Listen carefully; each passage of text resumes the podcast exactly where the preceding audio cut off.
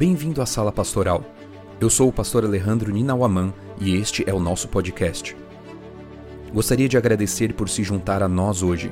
O meu sonho é que sejamos uma igreja organizada para amar e servir, e espero que esta mensagem o inspire e motive a dar o próximo passo em sua jornada com Cristo.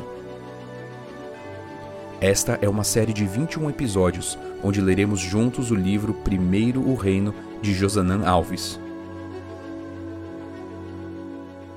Capítulo 1 Essência versus Aparência Seu valor foi estimado não pela importância da moeda, mas pelo amor para com Deus e o interesse para com sua obra. Ellen G. White. Em um mundo no qual o dinheiro é mais valorizado que os sentimentos, a aparência também acaba sendo mais importante que a essência. Roberto Chiniachiki Imagine-se no tempo de Jesus indo levar uma oferta ao templo.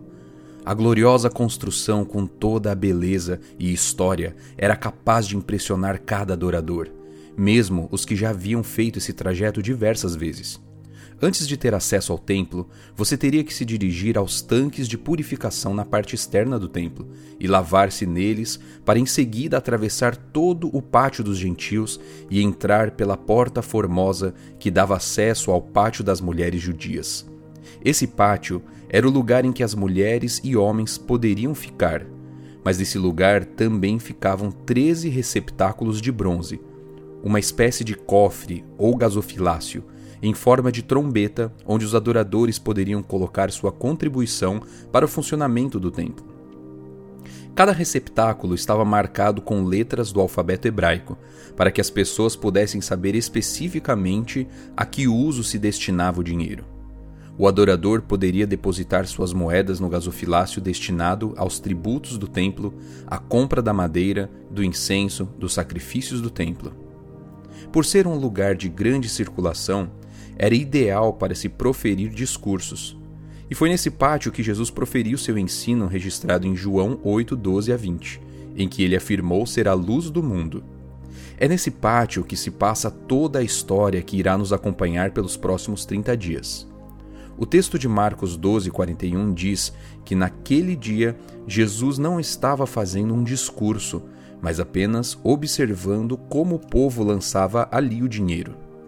À primeira vista, essa história parece ser unicamente sobre dinheiro, pois Jesus estava em frente aos cofres, onde eram depositadas as ofertas e observava as pessoas depositarem as moedas. No entanto, uma palavra do texto muda completamente o sentido do relato. É a palavra como. Ela nos ajuda a entender que o que estava sendo observado naquele momento não era a aparência, e sim a essência de ser cristão. Veja, o texto diz que Jesus observava como e não quanto era depositado. Jesus estava mais interessado no como, que reflete a essência do coração, do que no quanto, que revela a aparência do esforço próprio.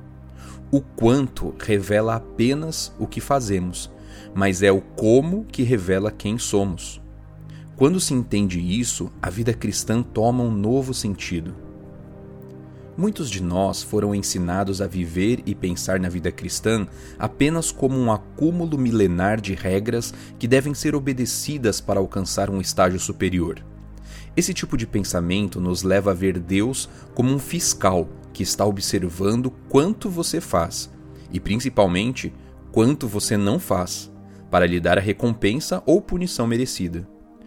Por isso, sou tão apaixonado por essa história da viúva pois ela nos mostra que o grande interesse de Deus é mais no como do que no quanto.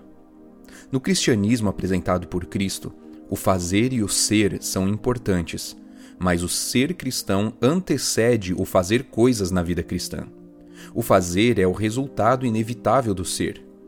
Com o esforço humano, podemos até conseguir fazer coisas que os cristãos devem fazer, mas Jesus tem uma proposta mais profunda ele deseja nos levar a ser um cristão genuíno, um cristão em toda a sua essência e não apenas na aparência.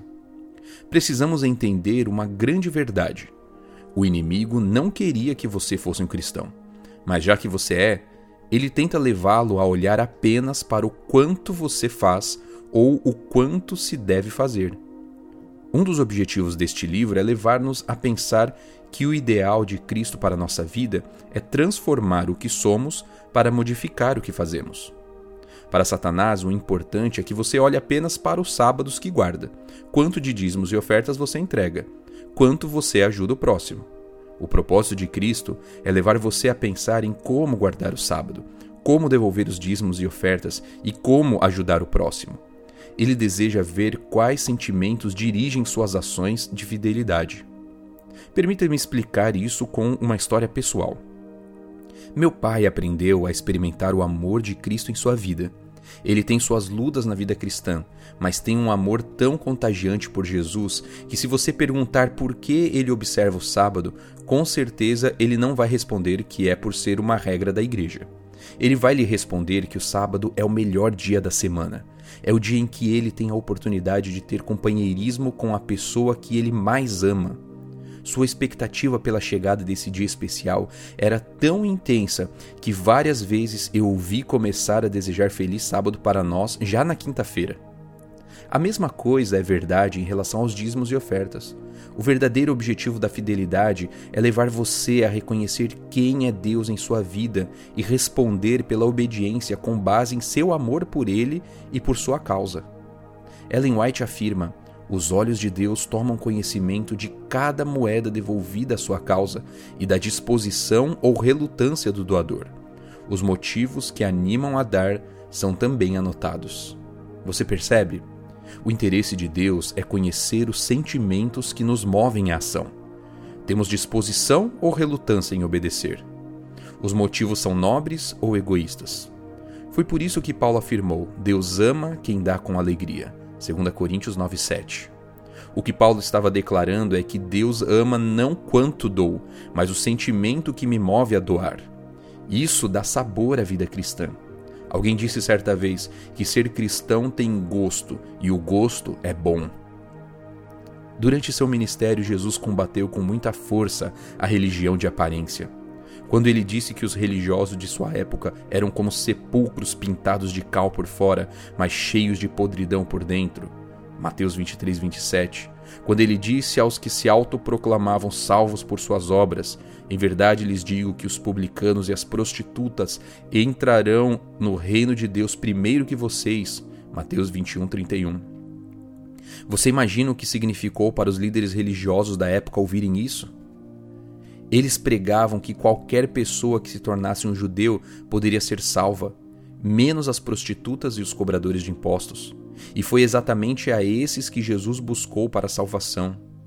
Os pecadores que sabiam exatamente quanto necessitavam da graça transformadora chegariam primeiro do que os que viviam apenas de aparência religiosa. Para mim, a declaração mais forte está em Mateus 7,21, na qual Jesus afirma que nem todo o que me diz Senhor, Senhor entrará no reino dos céus, mas aquele que faz a vontade de meu Pai que está nos céus e continua as acusações até terminar com o decisivo: Afastem-se de mim, vocês que praticam o mal. Mateus 7:23. Esse texto é importante e me faz pensar que em nenhum lugar da Bíblia é relatado que os ímpios irão questionar por que serão destruídos.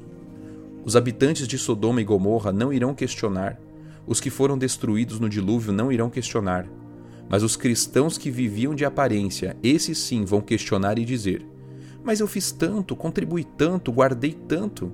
E Jesus dirá: É verdade, você tinha aparência, mas não a essência, e eu não estava olhando para o quanto, e sim para o como você vivia a vida cristã. Você não acha que podemos terminar esse primeiro passo da nossa caminhada com um pedido a Deus? Escreva nas linhas abaixo um pedido de perdão ao Senhor por viver uma vida mais preocupada com a aparência do que com a essência do cristianismo.